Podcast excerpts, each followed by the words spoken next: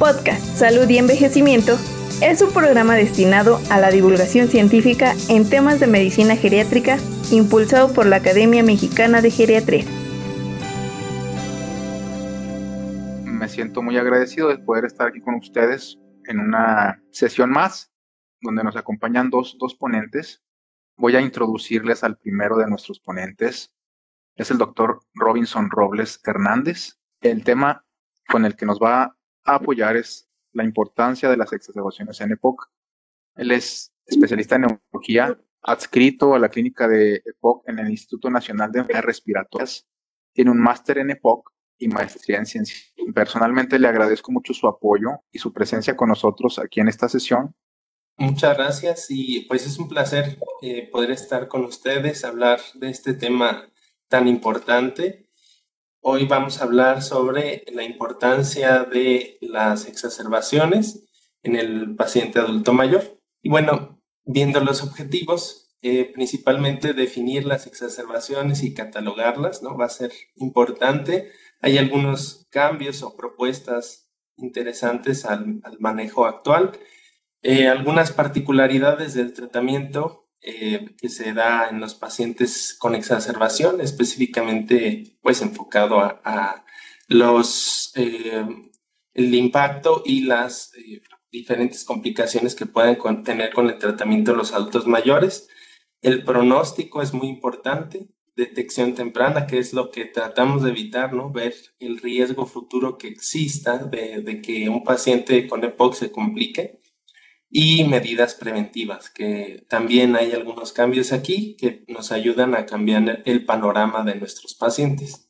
Y bueno, empezando con un poco de, panorama global, según GBD, eh, de 2016 a 2019, este registro eh, global de la carga de la enfermedad del EPOC nos dice que en países de ingresos bajos a medios, como, como el nuestro, la prevalencia en el adulto mayor, pues como ven, oscila entre un tercio a un cuarto según eh, la edad de los pacientes. Entonces es una comorbilidad muy, muy frecuente en todos nuestros pacientes geriátricos, ¿no? Un tercio a un cuarto de la población, pues es bastante importante. Y bueno, em, ¿cómo definimos la exacerbación? Básicamente, no ha cambiado mucho, es clínica, es eh, un incremento habitual en los síntomas eh, que pueda, eh, que empeoran en el transcurso de, de, 14 días, ¿no? Que se caracteriza por tener un aumento de disnea, un aumento en el volumen del esputo, ya sea con o sin purulencia del mismo, aumento de la tos y las sibilancias. Regularmente el periodo en el que estos estos síntomas se encuentran es entre 7 a 10 días. Em, y lo, nuevo es eh, la clasificación de las exacerbaciones. Anteriormente, pues bueno, era un poco eh, diferente como eh, nos expresábamos si tenía una exacerbación leve, moderada o grave. sobre todo para la toma de decisión si el paciente se iba a casa o se quedaba hospitalizado, ¿no? O si tenía que pasar a una terapia intensiva. Pero básicamente lo que nos dice ahora es que em, tenemos varios criterios clínicos y de laboratorio en el cual eh, pues son prácticamente accesibles en todos los centros hospitalarios, los laboratorios y los clínicos pues también son aplicables al consultorio, ¿no? Y una saturación en reposo que sea mayor o menor a 92 para poder catalogarlo y una proteína C reactiva de, de menos de 10 miligramos por litro, ¿no? Em, si estos parámetros clínicos están menores a, estos valores, pues se puede catalogar nuestro paciente como una eh, exacerbación leve que puede, que puede ir a casa, ¿no? En moderada, pues si tenemos tres criterios clínicos em, presentes, pues se, puede considerar ya sea hospitalizarlo dependiendo de sus condiciones socioeconómicas, de fragilidad, de, cuidadores, etcétera, que muchos de los pacientes geriátricos pues tendrían que quedarse pese a que estuvieran en una exacerbación moderada y grave. Aquí básicamente lo que lo define grave es la dificultad respiratoria caracterizada por una CO2 mayor a, 45 a nivel de, del mar, ¿no? Entonces, em, pero es muy importante, sobre todo en los pacientes geriátricos que tienen múltiples comorbilidades, pues integrar un diagnóstico diferencial, principalmente con neumonía, con algunos estudios clínicos y algunos que son muy, eh, bueno, que tendríamos, por ejemplo, eh, o podemos tener en el, consultorio como ultrasonido torácico, ¿no? Datos clínicos como la fiebre o una radiografía. Em, una embolia pulmonar, pues prácticamente ahí sí existe sospecha este, hacer el, el abordaje pertinente con una angiotomografía epímeno de infarto, que es, no es nada eh, infrecuente que aparezca, ¿no? Y que tiene una característica por ser más insidioso. El neumotórax, que prácticamente necesitamos eh, el, criterio de, radiográfico y bueno, la, instauración súbita de los síntomas y pues falla cardíaca, que también es una comorbilidad frecuente en estos pacientes con EPOC, ¿no? Em, con eh, requerimientos especiales como un ecocardiograma o un ProBNP. Y bueno, una vez que eh, digamos que hacemos el diagnóstico clínico y por descarte también de estas eh, posibles confusores, em, pues catalogamos a nuestro paciente según el tratamiento. Esta, esta clasificación de tratamiento eh, sigue apareciendo en las guías actualmente, pero básicamente lo que nos dice es el estatus en el cual se encuentra el paciente, ¿no? El estatus de tratamiento. Una exacerbación moderada, casi siempre el paciente puede identificarla y cede con, este, eh, con perdón, una, una, exacerbación moderada cede con, con antibiótico, esteroides, antibiótico si hay purulencia del esputo, si no la hay, pues no es, no es necesario. Y prácticamente estos pacientes pueden ir a casa, ¿no? Las, em, la anterior clasificación también nos ponía una exacerbación leve em, o nos pone una exacerbación leve que prácticamente resuelve con inhaladores en una, una exacerbación grave, pues el tratamiento que va a requerir va a ser la hospitalización, un antibiótico y, y o esteroide, el oxígeno y broncodilatadores. Muy grave, pues prácticamente es paciente que debe estar en cuidados intensivos o intermedios con ventilación no invasiva o ventilación invasiva. Entonces, eh, este, este diagrama básicamente lo que nos dice es eh, si el paciente pues puede eh, cuidarse, pues podrá ir a casa, ¿no? Pero si no es eh, posible, pues tendrá que quedarse hospitalizado. Siempre hay que tener una nueva e, evaluación, ¿no? Del paciente, al menos a la semana y 14 días. y lo ideal sería que tuviéramos esto, ¿no? que tuviéramos alguien que estuviera monitorizando a nuestro paciente y que estuviera siguiéndolo cada 24 horas, eh, haciendo eh, llamadas o eh, confirmando el estatus del paciente. Esto es una, un modelo que utilizan en países desarrollados, pero bueno, al menos la recomendación sería verlo a la semana y tener, si es posible, tener la, la posibilidad de reevaluarlo en el corto plazo, si es que va a casa. Em, algunas consideraciones especiales en cuanto al tratamiento, pues bueno, los broncodilatadores de acción corta, eh, como ustedes saben, pero eh, quise traerlo a, colación también, pero pues sabemos que sus los broncodilatadores, especialmente el salbutamol, el de acción corta, se asocia a FA en gente que tenga condiciones cardíacas previas, no insuficiencia cardíaca o propiamente diagnosticado ya con FA pues hay que tener cuidado y se aconseja preferentemente utilizar un antimuscarínico como el hipatropio. Y bueno, algo muy importante también que es, hay menor respuesta, a mayor edad hay menor respuesta por eh, disminución de, los, de algunos receptores beta-agonistas eh, en comparación con eh, pacientes jóvenes.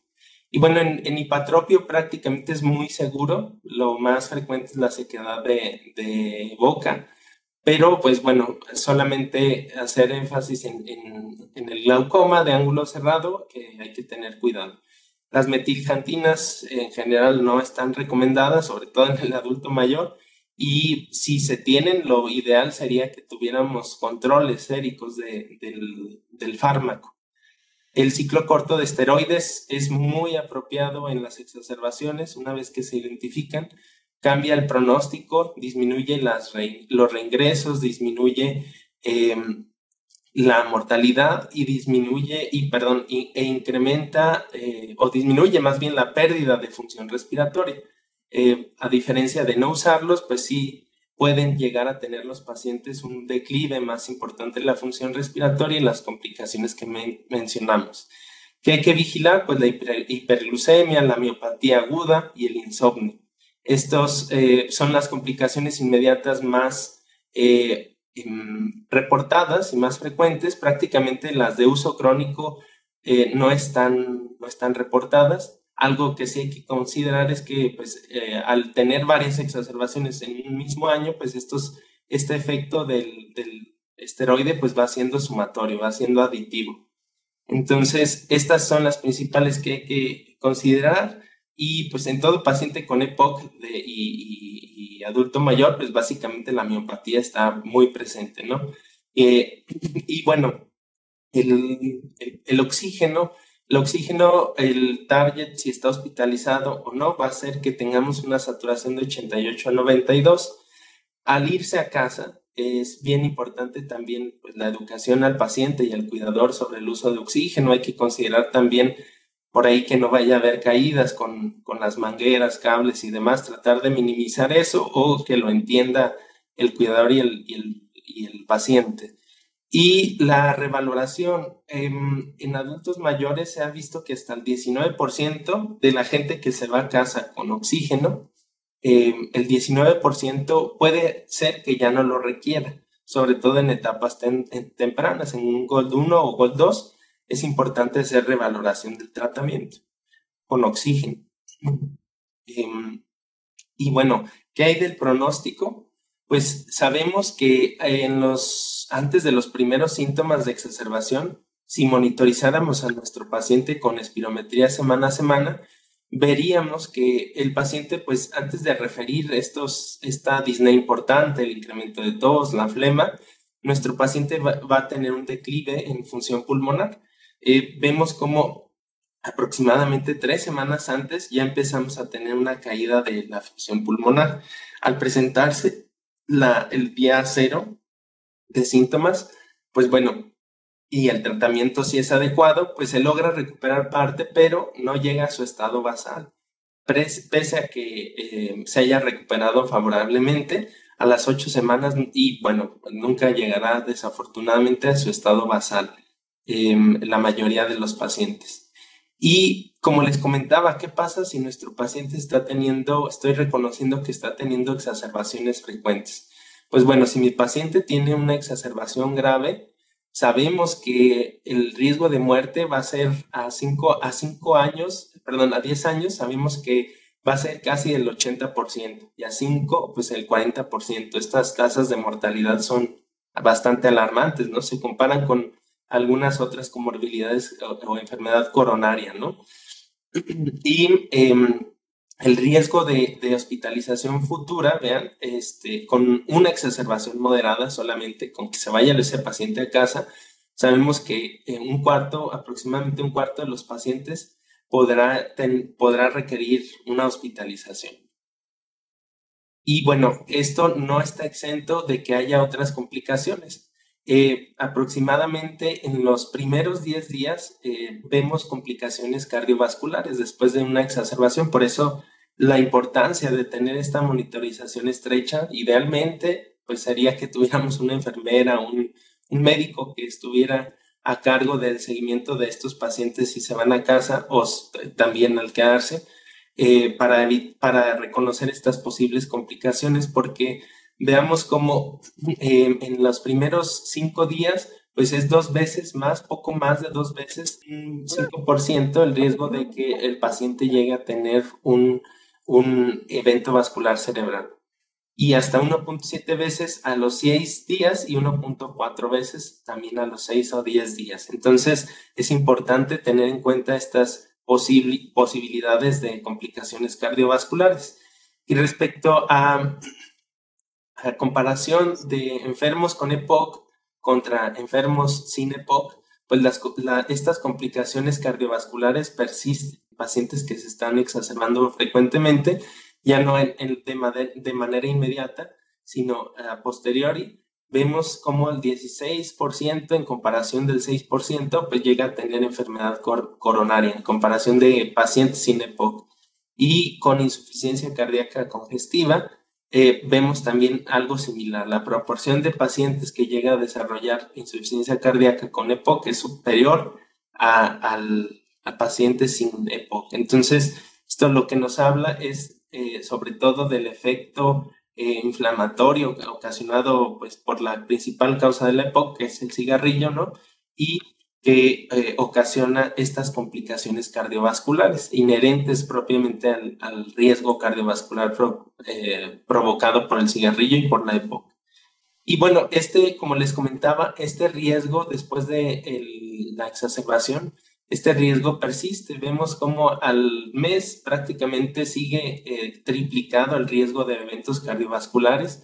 Al año, perdón, a los, a los tres meses, el 90% sigue teniendo, eh, sigue teniendo un riesgo mayor de tener exacerbaciones, perdón, de tener complicaciones cardiovasculares y al año este, esta posibilidad prácticamente no se, no se retira, ¿no?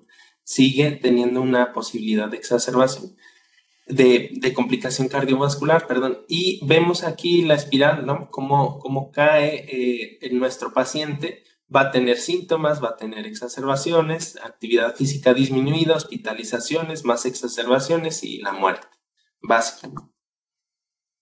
¿Y qué medidas preventivas e identificación de riesgos futuros conocemos? Eh, este es un estudio interesante de em, los servicios de, eh, eh, salud pública del Reino Unido y vemos, eh, ellos estuvieron identificando ciertos factores de riesgos para tener readmisiones y exacerbaciones en los siguientes 30 días de, en adultos mayores. Vemos cómo en este modelo de regresión logística, vemos cómo el fumar prácticamente incrementaba en un día, casi un día, la posibilidad de tener una rehospitalización si nuestro paciente seguía fumando y hasta dos veces más posibilidades de hospitalizarse en los siguientes 30 días. La insuficiencia cardíaca, aquí también vemos cómo es posible, eh, incrementa un día la posibilidad o una unidad la posibilidad de que tenga una rehospitalización y dos, casi tres veces más las posibilidades de hospitalizarse. Y pues bueno, como era esperado, en etapas de virus, ¿no? De, cambios de temperatura, la primavera, el otoño y el invierno, pues igualmente la hospitalización va a ser eh, altamente probable eh, y se incrementa este, considerablemente hasta cuatro a cinco veces, ¿no? En em, gente que no tenía, gente que tenía, perdón, rehabilitación, este es un mensaje importante, eh, la posibilidad de hospitalización disminuía, ¿no? Disminuye el tiempo de, hasta casi en la mitad de la unidad de volver a, de volver a rehospitalizarse o tener una exacerbación. Y el estatus nutricional con, con este cribado de, del cuestionario eh, de MNA vemos que eh, cada punto que incrementaba en este cuestionario el paciente, pues incrementaba en 1.5 los días de posibilidad o, acortaba el tiempo de posibilidad de días que se podía hospitalizar este paciente, hasta 4.5 veces más de riesgo de hospitalizarse en los siguientes 30 días. Y bueno, ¿qué otros datos hay que tener en cuenta? Pues el aumento de la disney y la tos son unos de los datos clínicos que si mi paciente empieza a referirlos o yo estoy viendo que en el seguimiento de mi paciente estos eh, síntomas están incrementando, va a tener mi paciente mayores riesgos de exacerbaciones. Y obviamente el factor predictivo más importante es que ya haya tenido una exacerbación. Si ya tiene una exacerbación, entra esta espiral de declive en la cual mi paciente va a tener eh, eventos consecuentes, consecutivos. Y vemos aquí cómo las exacerbaciones eh, van incrementando en los siguientes meses según el estatus de, de, la disnea. Si mi paciente tiene una disnea bastante importante medida por este cuestionario, por MMRC, veo que eh, hasta el 40% de, de, los, hay un incremento hasta un 40% de los pacientes que tienen ya una disnea, disnea eh, grave, ¿no? MMRC 4 o 5. Y esputo, ¿qué pasa si mi paciente tiene expectoración constante? Pues mi paciente va a tener hasta dos veces más posibilidades de tener eh, una exacerbación independientemente de si ya haya tenido. Obviamente va a incrementar, si ya ha tenido exacerbaciones previas, va a incrementar esa posibilidad. Pero el mensaje es vigilar estos dos síntomas cardinales. ¿Y qué alternativas diagnósticas tenemos a un diagnóstico temprano de una exacerbación? Pues bueno, hay muchas nuevas técnicas, ¿no? Eh, desde la tomografía eh, este, con mapeo, mapeo paramétrico, la resonancia magnética, el ultrasonido pulmonar, eh, la espirometría, la oscilometría, nuevas tomografías, nuevos métodos de tomografía como la impedancia eh, tomográfica, ¿no? la oscilometría, el análisis de gases, pero bueno, esto más que nada el mensaje va a que siguen siendo más sensibles por ahora a los datos clínicos y, es, y los factores de riesgo que tenga mi paciente a futuro, como vimos, la falla cardíaca, el no vacunarse, el no tener rehabilitación para, para identificar aquellos que se puedan exacerbar. ¿Y cómo prevenirlas? Pues bueno, básicamente hay varias eh, intervenciones que sabemos que, que impactan en, la, en la reducción de exacerbaciones e incluso en la mortalidad la triple terapia como tratamiento de, mantenimiento, sabemos que tiene hasta un 60% de reducción de exacerbaciones en, el primer año. Eso es muy importante. Eh, tiene un alto porcentaje de, impacto. Dejar de fumar aproximadamente eh, disminuye el 22% de las exacerbaciones y también de otras complicaciones cardiovasculares la, mm, rehabilitación y la actividad física pues disminuyen hasta, hasta casi la mitad las, las exacerbaciones porque el paciente está mejorando su condición eh, y la intervención de automanejo también es muy importante, es decir, la, la educación del paciente que sepa reconocer cuando está empeorando y no retrasar su atención.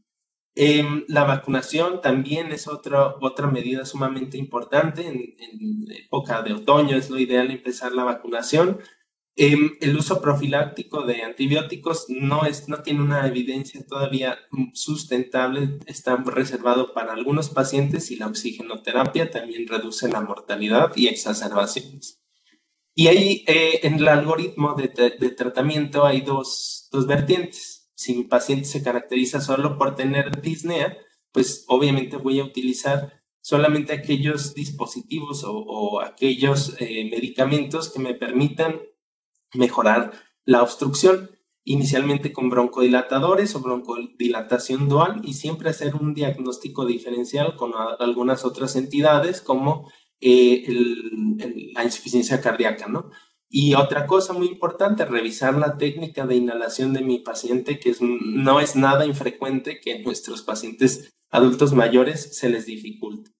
Pero ¿qué pasa si mi paciente está teniendo exacerbaciones, hospitalizaciones frecuentes? Lo, que debo revisar también, aparte de revisar estos diferenciales y los, eh, la utilización de los fármacos adecuadamente, es revisar eh, sus eosinófilos periféricos. Es un biomarcador importante y que ha tenido mm, suma importancia y relevancia en el, tratamiento de la EPOC, ya que si mi paciente llegara a tener más de 300 eosinófilos, lo mejor es que inicie una triple terapia con broncodilatación dual y un corticoesteroide a dosis eh, intermedia. Si mi paciente, pese a, que ya escalé el tratamiento es menor a 300 sus eosinófilos, pero su, eh, sus, sigue exacerbándose eh, y sus eosinófilos son mayores a 200, a 100, perdón, em, hay evidencia eh, muy sólida en la cual también el utilizar la triple terapia es lo mejor, ¿sí? Es, es lo más prudente y adecuado porque disminuye la tasa de exacerbaciones y la mortalidad.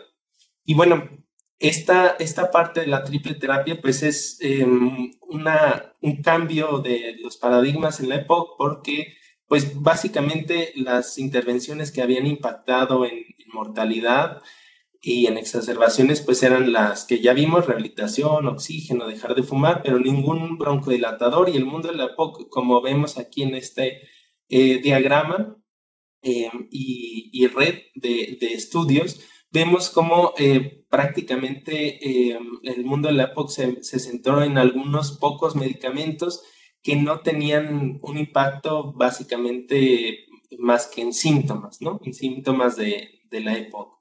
Pero em, después de que se analiza, eh, o más bien desde antes, pero algo muy interesante que, dio partida también a explorar la triple terapia, fue estos pacientes que se mantenían con exacerbaciones y eh, que se les daba triple terapia contra los que no se les daba cuando eran egresados. Vemos aquí cómo esta línea puntada naranja, después de un año prácticamente la triple terapia retrasó el 60% de las exacerbaciones en comparación con aquellos que, recibieron una terapia dual.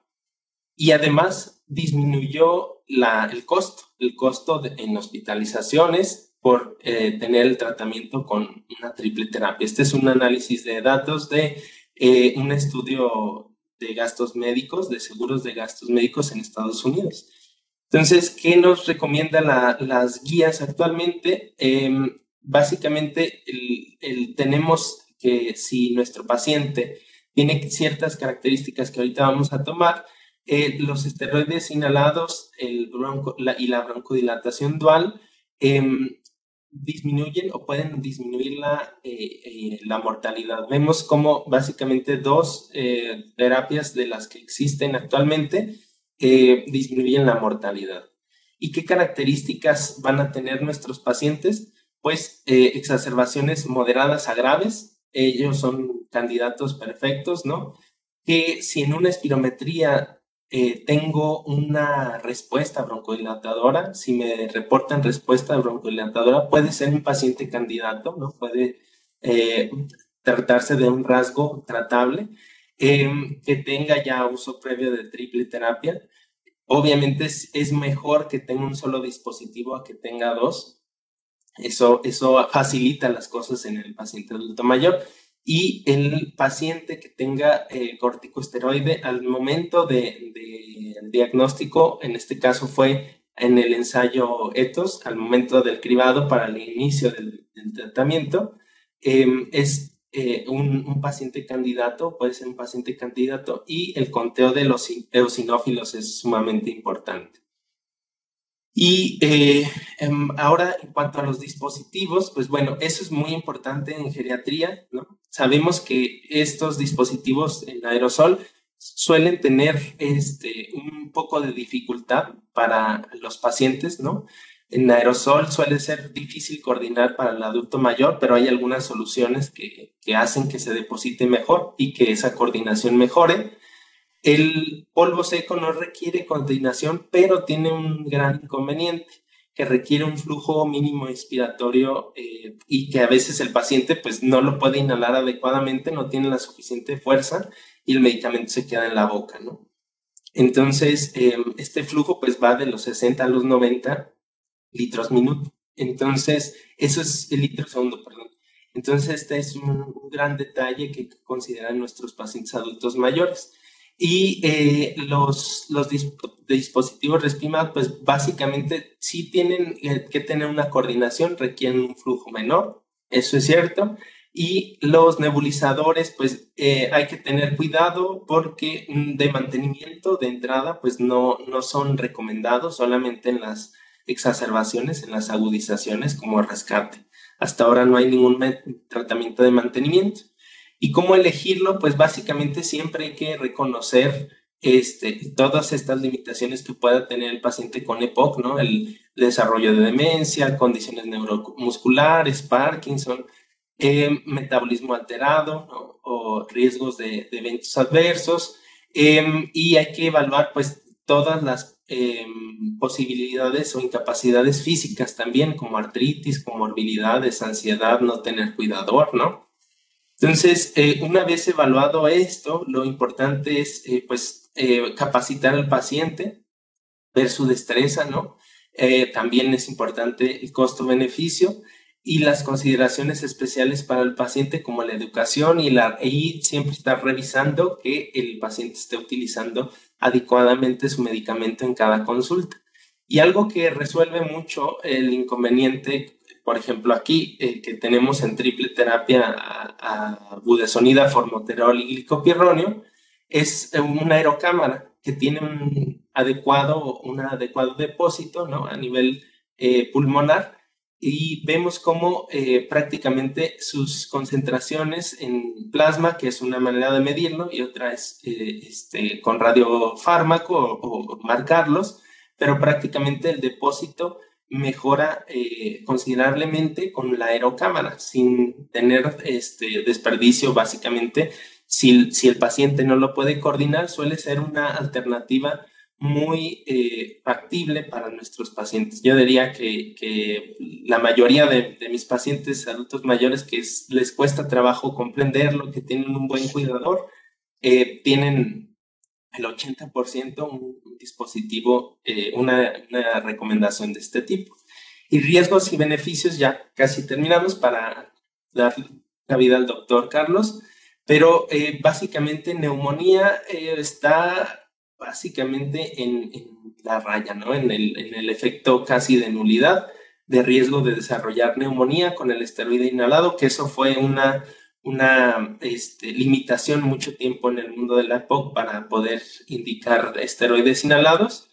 Em, y eh, la, otra, los riesgos de fracturas también prácticamente eh, se mantienen en, en, la línea, ¿no? Se mantienen en, este, en la nulidad del defecto de causalidad en este metaanálisis para el desarrollo de, de fracturas patológicas asociadas a esteroides inhalados.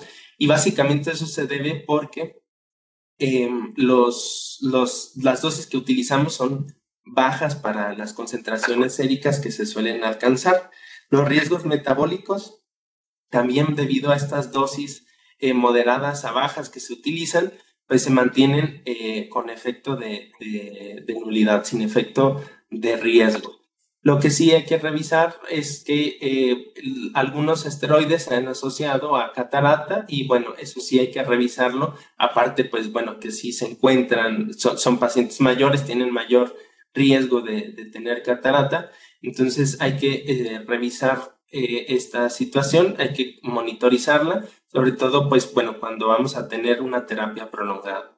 Y con em, para finalizar, ¿qué es lo que se recomienda para intervenciones oportunas en exacerbación? Pues identificar a los pacientes sintomáticos, ¿no? Que tengan riesgos futuros, intervenir rápidamente y personalizar el tratamiento. Como les comentaba, la triple terapia ahora ha cambiado el paradigma, eh, disminuyendo la mortalidad casi a la mitad. Eh, específicamente con los resultados de ETOS, que fue para budesonida, formoterol y glicopirronio, que es el el Tixeo, ¿no? Y pues bueno, aquí está nuestro, aquí está mi contacto, mi teléfono y muchas gracias. Muchísimas gracias, doctor, por su apoyo, por su excelente ponencia. Voy a permitirme presentar a nuestro siguiente ponente. Él es el doctor José Carlos Herrera. Nos va a presentar el tema de optimizando el tratamiento de la EPOC. Como un currículum breve, mencionaré que es especialista en neumología, y es certificado por el Consejo de Neumología y Cirugía de Tórax. Tiene una maestría en Administración de Hospitales. Es investigador clínico en protocolos de investigación de fase 3 y 4, miembro de la ALAT y la Sociedad Europea, RS, Sociedad Respiratoria Europea. Muchas gracias, doctor, por la presentación. Doctor Robinson, saludarlo. Un gusto compartir esta pregunta contigo y vamos a, a continuar con el tema. Creo que ahorita el doctor comentó ampliamente el, el, el seguir de las observaciones en EPOC. Y bueno, yo únicamente voy a complementar con, con cómo es que ahorita las guías 2024 han hablado todavía de cómo diagnosticar la EPOC. Yo sé que ustedes ya lo, lo manejan y lo han visto. Y todavía factores de riesgo para tener EPOC son estos dos, tabaquismo y biomasa, y los tres síntomas que te comentó que son tan importantes que han sido ya estudiados en varias cortes como eh, los síntomas cardinales de hasta predecir una exacerbación. Después tenemos el estudio que actualmente, como comentaba el doctor Robinson, eh, ya no tenemos tal vez eh, esto con la placa, sino ahora lo hacemos con espirometría y eso permite que el paciente se pueda diagnosticar bien. Y lo que hacemos también es graduarlo. Sabemos que el BEFUN nos ayuda mucho a saber cómo está el paciente y pues lo nuevo que ahorita comentó el doctor Robinson es que pues hizo una amplia revisión de lo que actualmente estamos persiguiendo todos los neumólogos en que los pacientes con, con exacerbaciones son los que mayor mortalidad tienen y es lo que eh, transmitirles que el evitar que tengan este tipo de observaciones hacen que tengan mejor calidad de vida. ¿Qué son las metas de tratamiento en EPOC? Ya lo comentaba el doctor, es prevenir la progresión, es, intentar que ese paciente no llegue a ser eh, un paciente que ya tenga oxígeno y que tenga demasiadas comorbilidades hasta ventilación mecánica no invasiva, aliviar sus síntomas, que es lo que primordialmente el paciente dice, yo quiero que me quiten mi tos, mi flema, y como comentaban, bajar exacerbaciones, que el paciente pueda moverse, eh, sobre todo en el adulto mayor, es importante que pueda ir al baño, pueda salir, pueda ir a la calle, pueda ir a desayunar, mejorar su estatus, que es lo que intentamos, que tenga mejor calidad de vida y que y reducir la mortalidad, que ya tenemos dos medicamentos, tanto el oxígeno como la triple terapia, han permitido disminuir la mortalidad de los pacientes. Como también se comentaba, ¿por qué tan importante las observaciones? Únicamente para, eh, tal vez, parte de lo que ya se comentó, querer platicarles que el paciente leve, el paciente con EPOC que diagnosticamos en la consulta como el moderado, se ha visto en esta corte de pacientes cuando tienen una observación que pierden demasiado volumen pulmonar. Es importante porque antes pensábamos que el paciente grave es el que más se ponía más grave y realmente pues ya está grave, entonces pierde muy poco volumen y es un paciente que probablemente esté en una etapa paliativa.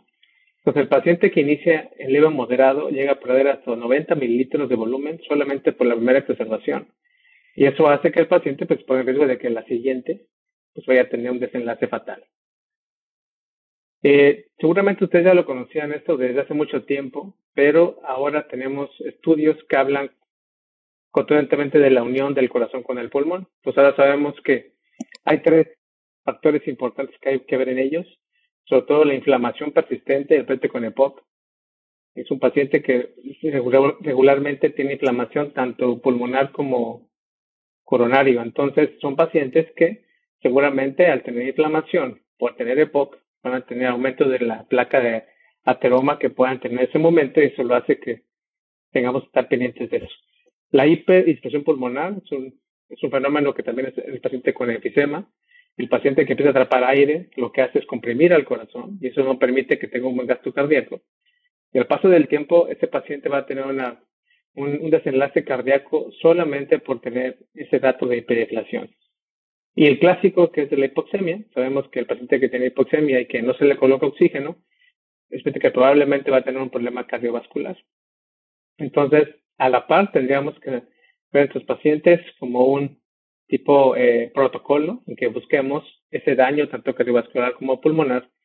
Y ustedes seguramente han visto eh, cuando los pacientes fallecen, los estados certificados de defunción, lo que colocan es eh, un infarto cardíaco o falla cardíaca. Realmente el paciente falleció de época. Realmente lo que, lo que, lo que le hizo perder la vida fue un evento cardiovascular por efecto pulmonar. Como ya se comentaba, el paciente con EPOC suele fallecer por causas cardiovasculares, hasta más del 40%.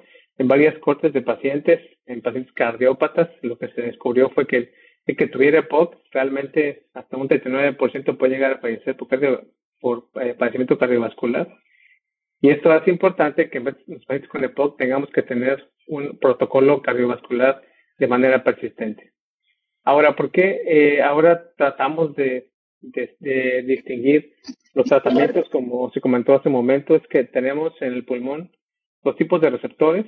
Seguramente ustedes ya lo conocen. Tenemos a los colinérgicos, que están primordialmente en la parte central de la vía aérea, y los beta-2 que tienen en la, parte periférica. Esto permite pensar que el receptor colinérgico que se inactiva o que se hace una, una eh, eh, se, estimula el receptor o se o se inhibe, lo que tenemos es un efecto broncodilatador. Y si tenemos un beta alérgico y lo estimulamos, tenemos otro tipo de broncodilatación. Entonces, esto hizo pensar, ya a través del tiempo, que el tratamiento de los pacientes con EPOC debe ser una terapia dual. Esto es muy importante porque la última guía nos hace recordar que el tratamiento inicial es terapia dual. Y una célula que estaba perdida, que a veces va y viene, eh, importante tomarla en cuenta. Ya los sinófilos es nuestro biomarcador importante, los nemólogos. Siempre comentamos que los cardiólogos tienen muchos, tienen el BNP, la troponina, tienen eh, muchos marcadores eh, sistémicos, no tenemos nada más al puro sinófilo. Y ahora se ha descubierto el fenotipo sinofílico y que puede ser un predictor de preservaciones. Y el clásico, que es el neutrófilo, sabemos que todos los que fuman y que tienen expulsión madrileña son pacientes que tienen una, eh, un efecto neutrofílico. Y en ellos, pues, comentarles eh, eh, primordialmente tratamientos que tenemos, pero por ejemplo, para el esteroide, para el eosinófilo, sabemos que los pacientes que tienen eosinofilia son candidatos a darles esteroide. Esto hace pensar que si un paciente tiene no tiene eosinófilos y le damos un esteroide, probablemente no tenga efecto ninguno sobre el paciente y eso haga que disminuyamos el riesgo de que tengan neumonía, como se comentó en los trabajos con eh, esteroides. Y de, y efecto neutrofílico, sabemos que tenemos varios medicamentos, aunque sí quisiera hacer aquí un paréntesis, porque Frofomilaz, que es un excelente antiinflamatorio, no tenemos en México. La estromicina realmente lo que se ha descubierto que tiene más efectos adversos que benéficos, hay que tomar en cuenta muy bien a frente que le damos estromicina, porque tiene eh, en qué momento hay que dárselo y que tenga un seguimiento multidisciplinario. Y los hemocolíticos, actualmente ya tenemos eh, muchos tratamientos y las guías de, de GOL 2024 ya nos han demostrado tres tipos de hemocolíticos, los únicos que se pueden dar en EPOC, que son losiina, carbocisteína, eslosteína, esticisteína. Son actualmente los únicos medicamentos que podemos dar en pacientes que tengan EPOC y de manera persistente. Y únicamente mostrarles ahora la, la, los nuevos eh, tratamientos como la última guía. Sigue eh, colocando dentro de los, todos los grupos de pacientes, el grupo B, que es el grupo más, eh, tal vez el 80% están aquí, pacientes que tienen muchos síntomas y tienen mucha disnea, pero tienen pocas observaciones, que son los que no queremos que se nos, pierdan. La terapia debe ser terapia dual y para el grupo C también lo coloca como una terapia dual, solamente que aquí como letras chiquitas, como todo, como comentaba el doctor Robinson, la triple terapia tiene que ser en pacientes que tengan muy sintomáticos o que tengan observaciones y considerar si tiene eosinofilia, que como les dije es un biomarcador muy importante en este tiempo. Un poquito sobre los y esteroides, es importante esto, la guía menciona en quién sirve usarlo, así hay que ser muy contundentes, la guía ya lo demuestra.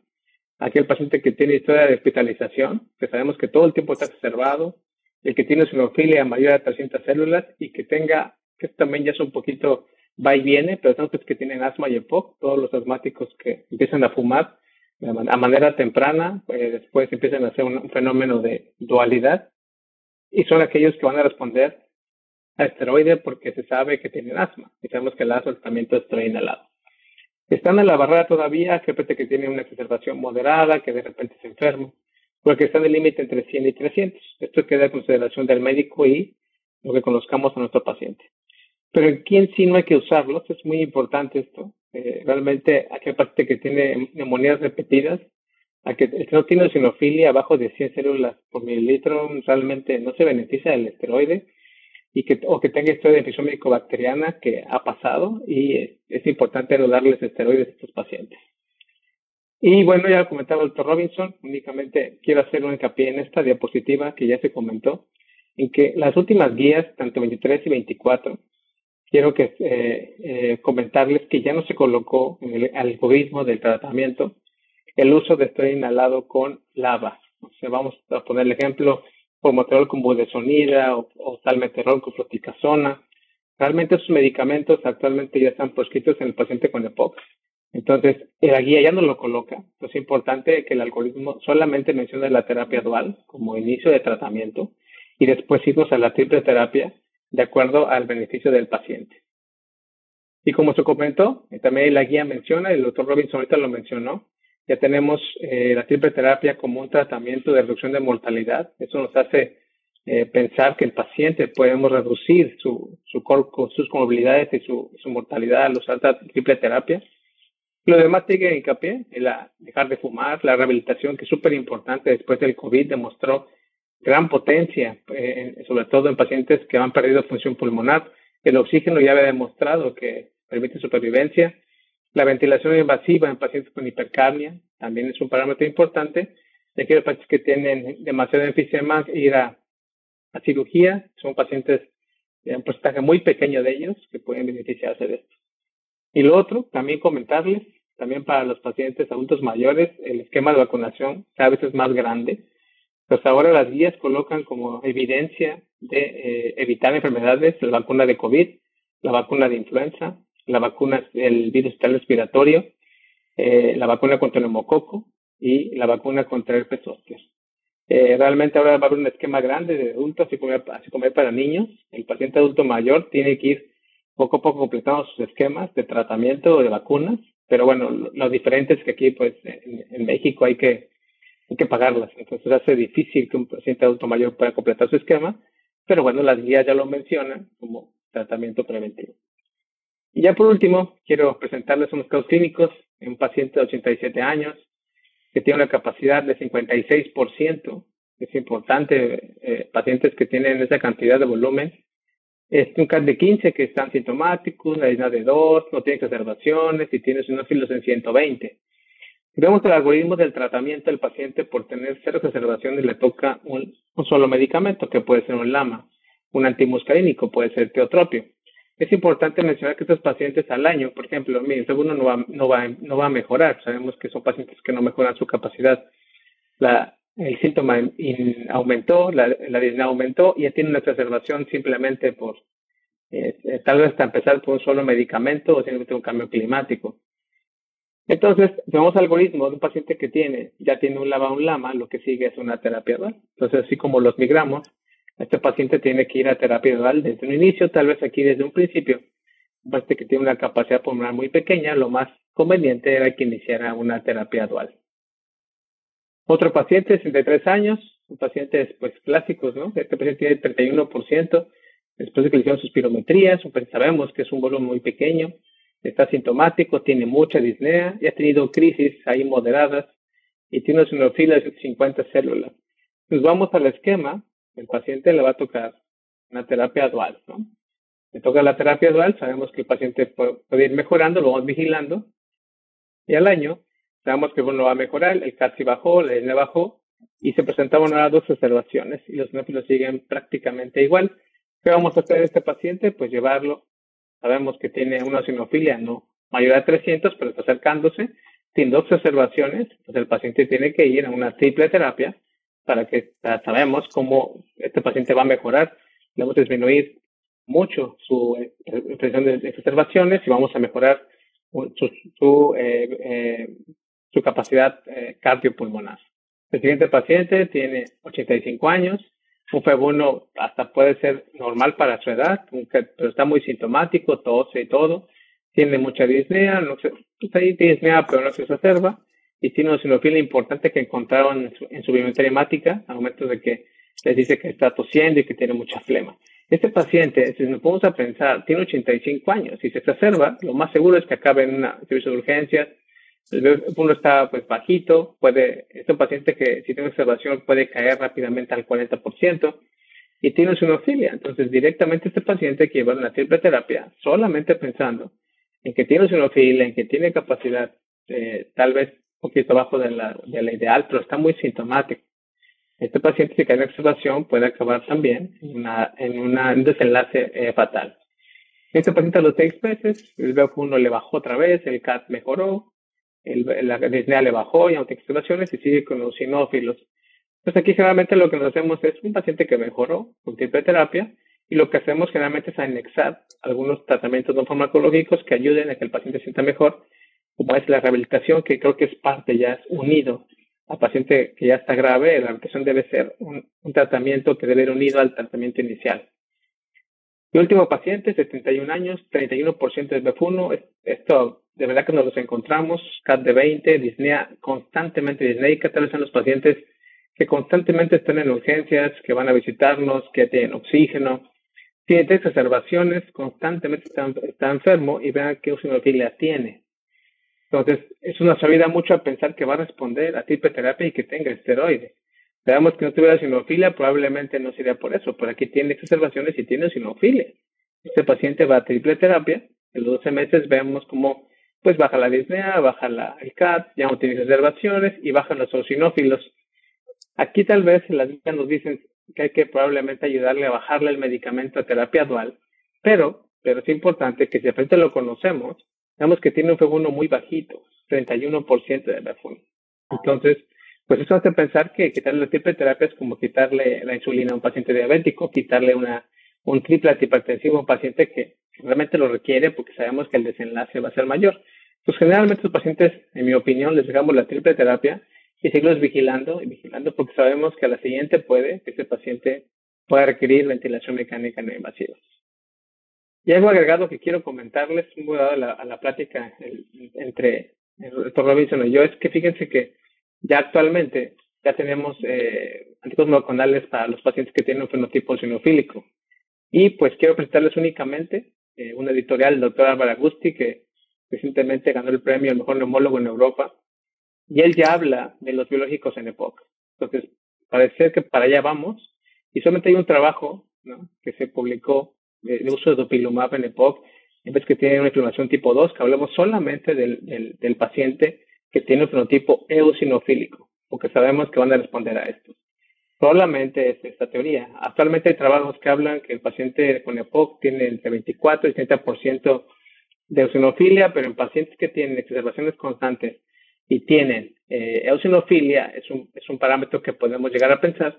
Y recientemente, en la semana de EPOC en la Ciudad de México, el doctor Álvaro Agusti eh, fue invitado a dar una plática y ya habla de que probablemente la próxima la próxima guía de GOL 2024 ya tengan un parámetro en, su, en un apartado de, pacientes graves el uso de biológicos. ¿Qué puedo concluirles? Pues obviamente que el EPOC ya no es una enfermedad sistémica, probablemente es cardio, neuro, hasta renal, y pues desgraciadamente somos la tercera causa de muerte a nivel mundial, entonces sí hay que estar pendientes de las observaciones, comentaba el doctor Robinson, es, es, importante que no tengan observaciones por el efecto cardiovascular que tienen, tienen estas, las guías GOLD ya hablan de que el uso inicial debe ser con terapia dual, dos broncodilatadores. Ya no está integrado la solamente darle esto inhalado con un lava. Y ves con aumento de observación y sabemos que una sinofilia son candidatos directos a triple terapia para disminuir eh, la mortalidad y respondedores al esteroide inhalado. El uso de triple terapia sabemos que es una fuente de prevención de observaciones, como decíamos, de disminuir la mortalidad. Y pues eso era de mi parte, muchas gracias. Agradezco mucho su invitación.